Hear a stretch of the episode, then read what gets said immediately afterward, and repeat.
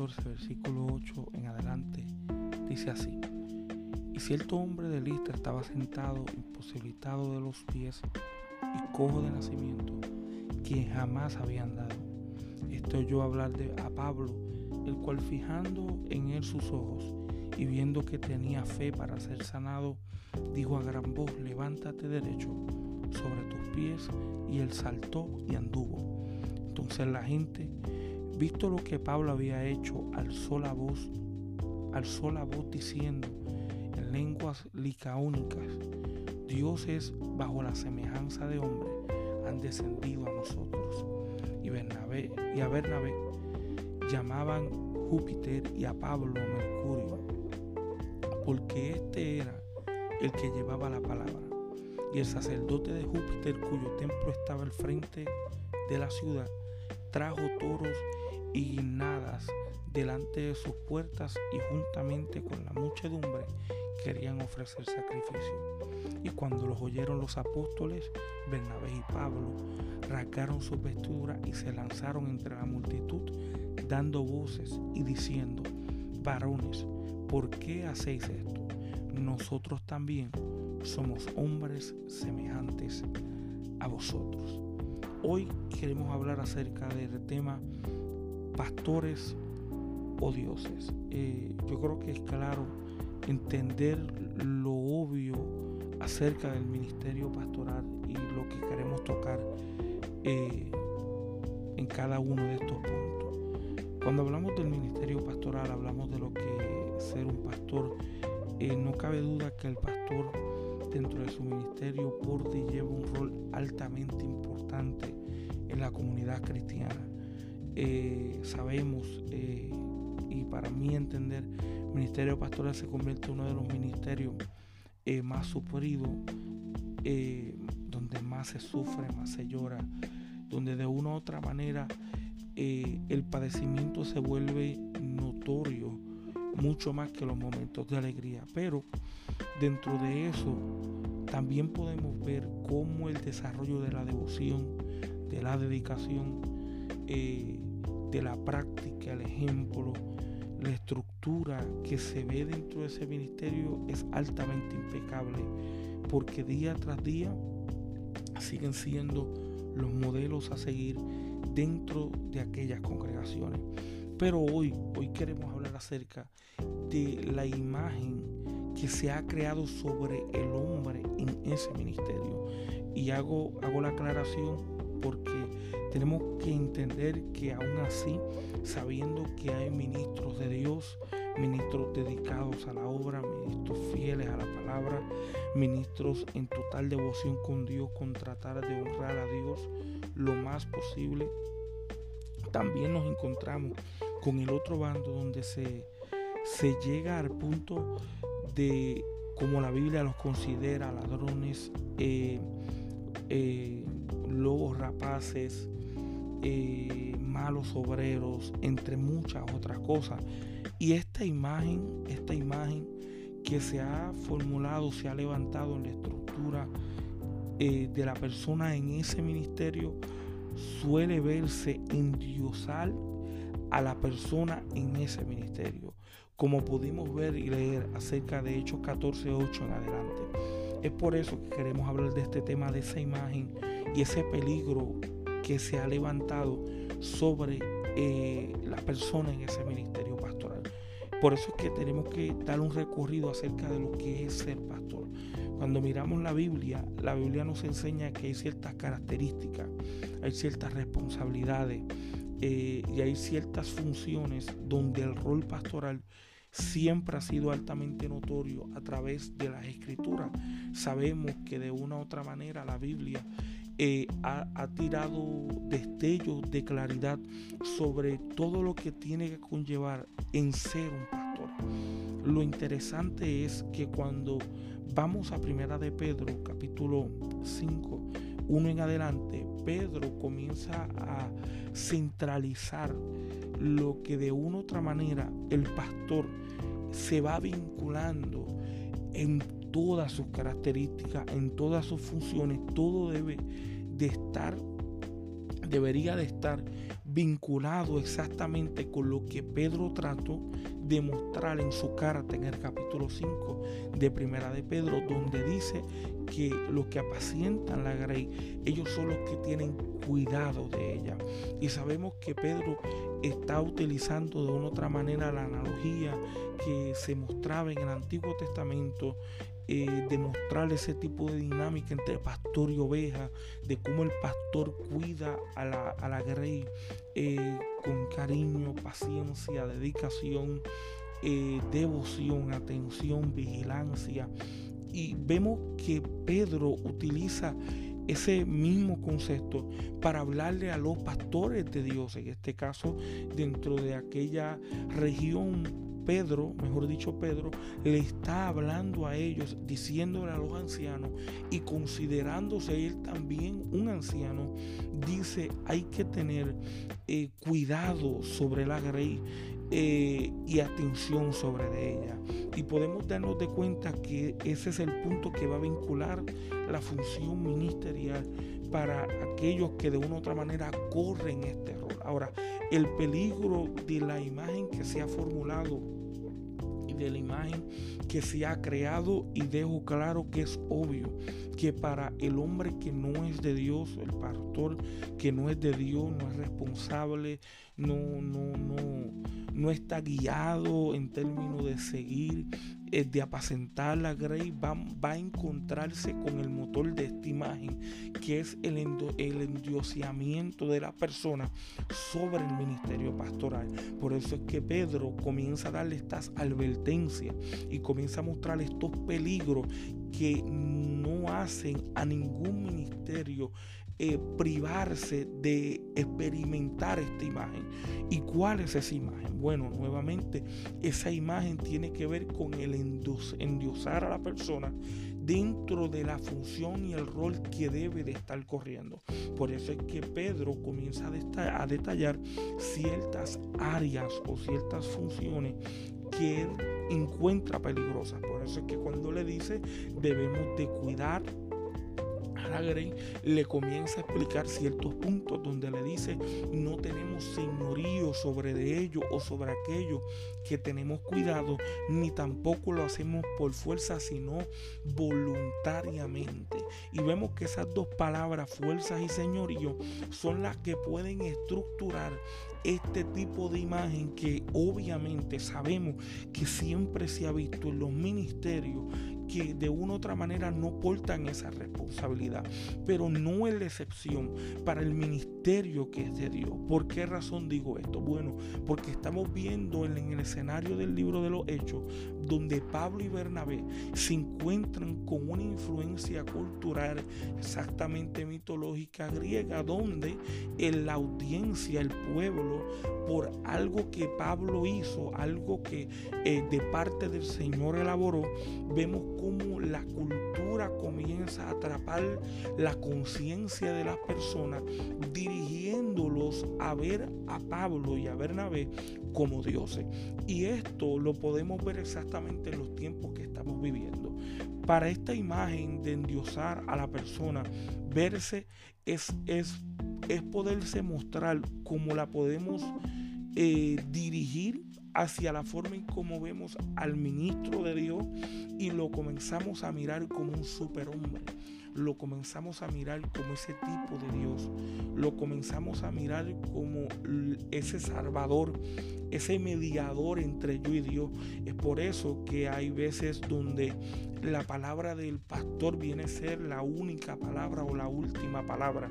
El, ministro, eh, la persona dentro de ese ministerio viene a tomar ese tipo de rumbo, ese tipo de patriarca donde eh, comienza a desarrollar y comienza eh, a llevar a cabo este, esta imagen absoluta. Pero hay que entender que esta imagen no es creada por esos ministros. Como le dije, estos ministros de una u otra manera fielmente quieren o desarrollan este, esta devoción por agradar a Dios. Y esta imagen no es algo que ellos posiblemente traigan. Más bien esta imagen sale de la audiencia que ellos o nosotros somos parte como oveja, estamos y somos influenciados. Por eso es que cuando oímos la palabra pastor, sea eh, dentro del círculo secular o el círculo cristiano, podemos ver que ya hay una imagen que se espera sobre el pastor, ya hay una idea que se estructura del pastor, ya hay un formato que se debe de ver sobre el pastor.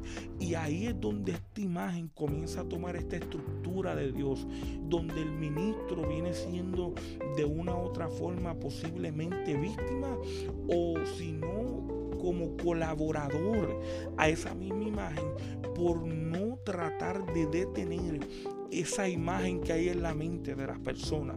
Por eso es que pudimos leer donde Pablo y Bernabé, ellos no se mantuvieron quietos a verlos de Listra trayendo sacrificios. Ellos no se mantuvieron tranquilos a verlos de Listra viniendo con adoración y alabanza ante Pablo y Bernabé.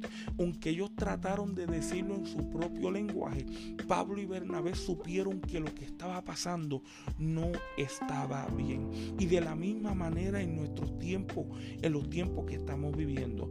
Esta imagen que se levanta de endiosar a la persona en este ministerio tan honroso que Dios ve y que personas de una u otra manera se han dedicado a mostrar honra y honor por Dios dentro de esa función. Esta imagen está inculcada y metida en los ojos de las personas. Es por eso que debemos de, de considerar y mirar qué fue lo que Pablo trató, Pedro trató de, de hacer claro en el ministerio pastoral. Bueno, era centralizar, era ubicar el ministerio pastoral en un evento de cuidado, de atención, donde, donde normalizara la función del pastor a ser una simple persona que iba a correr su rol. Es como nos enseña el libro de los Efesios, donde nos, eh, la carta a los, a los de Éfeso, donde nos enseña y, y nos muestra que el ministerio o los ministerios simplemente son la obra que va a perfeccionar a los santos. Y cuando hablamos de ese término perfeccionar es complementar, es completarlo. En pocas palabras, que el ministro, el ministro, el pastor, viene siendo esa pieza perfecta que va a ayudar a la iglesia a poder ser la, iglesia que nuestro Señor Jesucristo ha deseado por años. Y, pero en nuestros tiempos esta imagen es la que ha surgido lleva épocas con nosotros, donde ahora eh, el ministro, la persona dentro de ese ministerio suele verse dentro de estos detalles que no son realmente bíblicos. Es por eso que en vez de encontrarnos eh, con, con el ministro que va a ser eh, eh, responsable con la palabra y por supuesto mirándolo del aspecto del mal ministro, vemos que ellos ejercen autoridad, ejercen eh, dominio, ejercen prácticas incorrectas, comienzan a dominar la vida de la gente, comienzan a controlar las decisiones personales de la gente. Y cuando eso sucede, esa es, esa es la estructura de la imagen. Y específicamente mirándolo dentro del bando del pastor que no es correcto en Dios, es obvio, es literalmente obvio poder observar y mirarlo. Pero cuando lo miramos del ministro de Dios, sabemos que es un peligro cada vez que de una u otra forma el ministro se olvida que esta imagen que es creada por nosotros como ovejas puede ser eh, influenciada ante ellos, como le pudo haber pasado a Pablo y a Bernabé, si ellos no tomaban y rasgaban su vestidura. Y yo creo que el ministro de Dios dentro de nuestra época debe de hacer lo mismo dentro de esa forma, eh, por así decirlo, simbólica, de mostrarse eh, eh, indignado, de, de no mostrarse accesible a ese concepto de la imagen de endiosar a la persona dentro de ese ministerio. ¿Por qué razón? Bueno, porque desde el momento que ya el hombre dentro de ese ministerio pastoral se endiose, ya las personas no van a ir por Dios, van a ir por el hombre. Por más que nosotros le expliquemos, por más características fieles a la palabra sigamos, por más prédicas que expresemos, por más estudios que demos, si no mostramos esa, esa radicalidad dentro de esta imagen y decirle no somos eso, más bien somos iguales que ustedes. Si no se normaliza eh, eh, ese hombre en el ministerio pastoral, puede ser que de una u otra forma, en vez de estar formando discípulos para Jesús, en vez de estar desarrollando discípulos que puedan hacer otros discípulos, simplemente estamos haciendo adoradores de nuestra imagen, adoradores de dioses. Es como lo que sucedió en el pueblo de Israel, donde se encontraba Moisés en el monte orando y el pueblo por su desesperación al no encontrar a Moisés, trataron ni que adorar a Dios levantando una imagen de oro, un becerro de oro. Y viene siendo lo mismo con el ministro y la persona dentro de ese mismo ministerio, donde como ya Dios, eh, eh, lo que ellos esperan de Dios no es tan obvio o tan claro y esa imagen que ellos tratan de levantar, ellos están buscando venerarla eh, dedicarle adoración, lo mismo suele pasar con la imagen del hombre dentro de ese ministerio. Por eso hay que mostrar indignación ante esta imagen que se levanta. Y como le dije, es, esta imagen se levanta por los conceptos culturales de años sobre las personas que día tras día son parte de nuestras congregaciones. Es por eso que tú puedes ver la atención de las ovejas eh, hacia el pastor y podemos notar que, vamos a decir, si el pastor no está, ellos no son los que accionan porque el pastor no Eh, si el pastor no toma la decisión eh, sobre algo personal, pues ellos no saben qué hacer. ellos se frustran, ellos, ellos comienzan de una u otra manera a entrar en un total descontrol.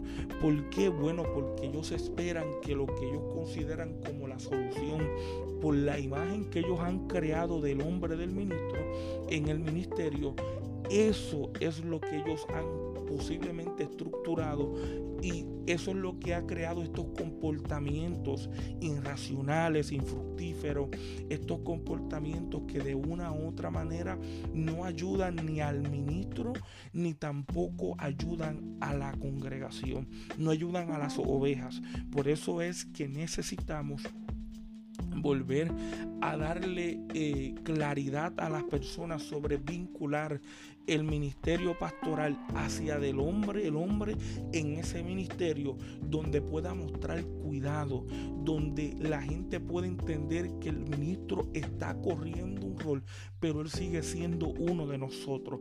Cuando eso no sucede, estamos eh, levantando adoradores eh, de hombres en vez de simplemente levantar discípulos de Cristo responsables y maduros en las decisiones que ellos toman. Por eso, por eso que haciendo aclaración es obvio, es obvio que el hablar de este tema es, es algo altamente polémico. ¿Por qué? Bueno, porque sí de, eh, culturalmente tenemos la forma de ver este ministerio de niveles mucho más altos de lo que a veces solemos verlo o de la forma en como la Biblia lo suele ver. Por eso es que aclaro que cuando hablamos del ministerio de Dios, hablamos del hombre y de la mujer de Dios, es obvio que cada uno de ellos tienen responsabilidades, tienen características y tienen sus funciones, así como los ministros que no son de Dios. Pero lo claro y lo obvio es que la imagen del, del, endiosar este personaje o en este caso el hombre dentro de ese ministerio le puede pasar a ambos grupos. En este caso para el malo o, para el ministro incorrecto, ese es su motor. Pero para el ministro de Dios ese es un peligro. ¿Por qué razón? Porque yo sé que dentro del corazón del ministro lo que quiere es eh, desarrollar discípulos. Lo que él quiere es poder llevar a la gente hacia Jesús. Lo que él desea es poder mostrar a la gente y que ellos puedan tener una relación con nuestro Dios. Y, es por eso que este es un tema muy amplio y muy claro y que puede partir hacia muchas áreas y podemos darnos de cuenta que esta imagen está haciendo daño. ¿Cómo que hace daño? Bueno, le hace daño al ministro porque así esa imagen que el ministro no trata de crear y es formulada por las personas, comenzamos a ver, eh, a ver el ministro como si el ministro no tuviera debilidades. Comenzamos a ver al ministro como si el ministro no tuviera faltas ni errores o como si no tuviera que darle cuentas a Dios por los comportamientos o por las áreas que en la debilidad pueden suceder o pueden pasar. Y es por eso, es por eso que hay que volver a considerar y poder mirar los estándares que se han creado sobre el hombre en ese ministerio. Por eso es que esta imagen está muy elevada, está muy alta y simplemente nos está desviando de nuestro creador. Si, si pudiéramos tratar, si pudiéramos tratar de, de destruir ese concepto de endiosar a este hombre en el ministerio, yo creo que pudiéramos poder disfrutar y, y poder compartir mucho mejor lo que es ese concepto pastoral, donde la gente pudiera sentirse familiarizado con el ministerio pastoral, donde hay un nivel de igualdad y equidad dentro del ministerio pastoral y hay una, hay una función eh, fructífera dentro de oveja y pastor. Es por eso que encontramos lo contrario, donde podemos ver la frustración de la oveja, pero también la frustración de nuestros ministros pastores y, todo surge dentro de cómo culturalmente, dentro de nuestro círculo cristiano y aún seculares, han visto el ministerio pastoral, pero todo tiene que ver por el comportamiento y la conducta. Por eso es que Pedro comienza y explica acerca de considerar las conductas. ¿Ve? Y yo creo que también hay una parte donde esa imagen le crea demandas al ministro y a veces forma este, este, esta urgencia en la persona donde él necesita, donde el ministro, eh, eh, el hombre dentro de ese ministerio necesita comenzar eh, a operar en la vida de la gente. Y en realidad no es así. Lo, lo, que, lo que simplemente el hombre dentro del ministerio debe de hacer es es, es, formar, es estructurar y aconsejar a la persona a de lo que la Biblia demanda y exige sobre la vida cristiana y de lo que se requiere para una vida santa e íntegra delante de la presencia de Dios. Yo creo que a veces ese concepto que se ve sobre darle cuentas, eh, como eh, la función del ministro, darle cuentas eh, por la gente, es esa mala interpretación de Hebreos 13, donde dice que es, ellos son los que cuidan tu alma y es como quienes tienen que dar cuenta. En este caso, el que va a dar cuenta por la vida de las personas y las decisiones de las personas no es el ministro, sino es Jesucristo. ¿Por qué razón? Bueno, porque Él fue el que pagó por ello. Él fue el que los eh, Él fue el que pagó el precio. Eh, él fue el que de una u otra manera puso el precio completo para que tuviéramos una vida grata. Y esa decisión de seguir a Cristo depende de nosotros, Dios. Y yo creo que la imagen del endiosamiento a veces ha infiltrado aún a, aquellos ministros de Dios que de una u otra manera eh, eh, tratan por la demanda que el mismo pueblo le ha puesto sin darnos de cuenta, nos dirigimos a ese concepto de Dios y nos olvidamos que el que el que bregará con lo que el ministro no debe de hacer es el mismo Señor. Por eso, por eso que hay que volver a considerar, hay que volver a observar eh, qué es lo que se conlleva, qué es, qué, cuál es la dirección que el mismo Señor quiere darle. Eso es que a un Jesús, cuando miramos el modelo de Jesús, sabemos que Jesús con sus discípulos fue, fue exactamente claro y el perfecto ejemplo para el ministerio pastoral es ese donde Jesús se mostró normalizado ante las personas, eh, aunque para los fariseos eso era, una, eso era una función escandalosa. Jesús se mostró con el deseo de discipular, de desarrollar y de formar a, a, mismas personas que estaban a su alrededor, pero dándole de entender que Él él era igual que ellos en términos eh, de que en cualquier momento él se, tenía que ir, que, él mostraba sus, sus, momentos de dificultad, sus momentos de ira, sus momentos de, de frustración, donde a veces le tenía que decir cuánto yo estaré con esta generación perversa y incrédula. No tan solo eso, momentos de tristeza como los de Lázaro.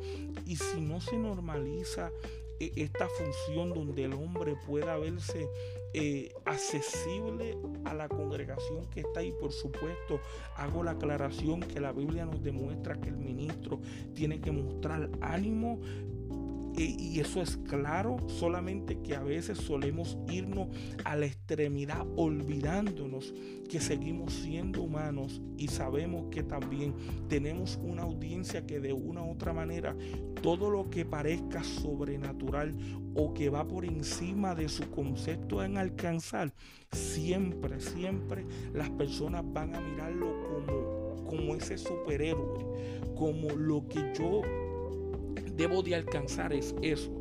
Eso es lo que yo debo de ver de mi ministro. Nada más quiero ver fuerza, quiero ver poder, quiero verlo en acción, quiero verlo en guerra, quiero, quiero verlo en todo su apogeo. Pero en realidad, en realidad los momentos más críticos, yo creo que son los momentos donde más uno puede disfrutar y comprender y ver cómo el ministerio pastoral está centralizado en el total cuidado, eh, no tan solo de ellos, pero sino también de Dios como ser el mismo principal de cada uno de los pastores. Por eso hay que volver a considerar y sentarnos a meditar qué es lo que se conlleva ser un pastor y por qué este peligro de esta imagen que se ha creado del hombre está creando esta, esta audiencia de adoradores de hombres y no de discípulos de Cristo. Necesitamos volver y sentarnos a considerar lo que realmente se conlleva y se lleva eh, para no permitir que esta imagen tome control ni del ministro en el aspecto del ministro de Dios como peligro, pero tampoco esté en los corazones ni en la mente de nuestras ovejas en los rediles que pastoreamos. Dios te bendiga.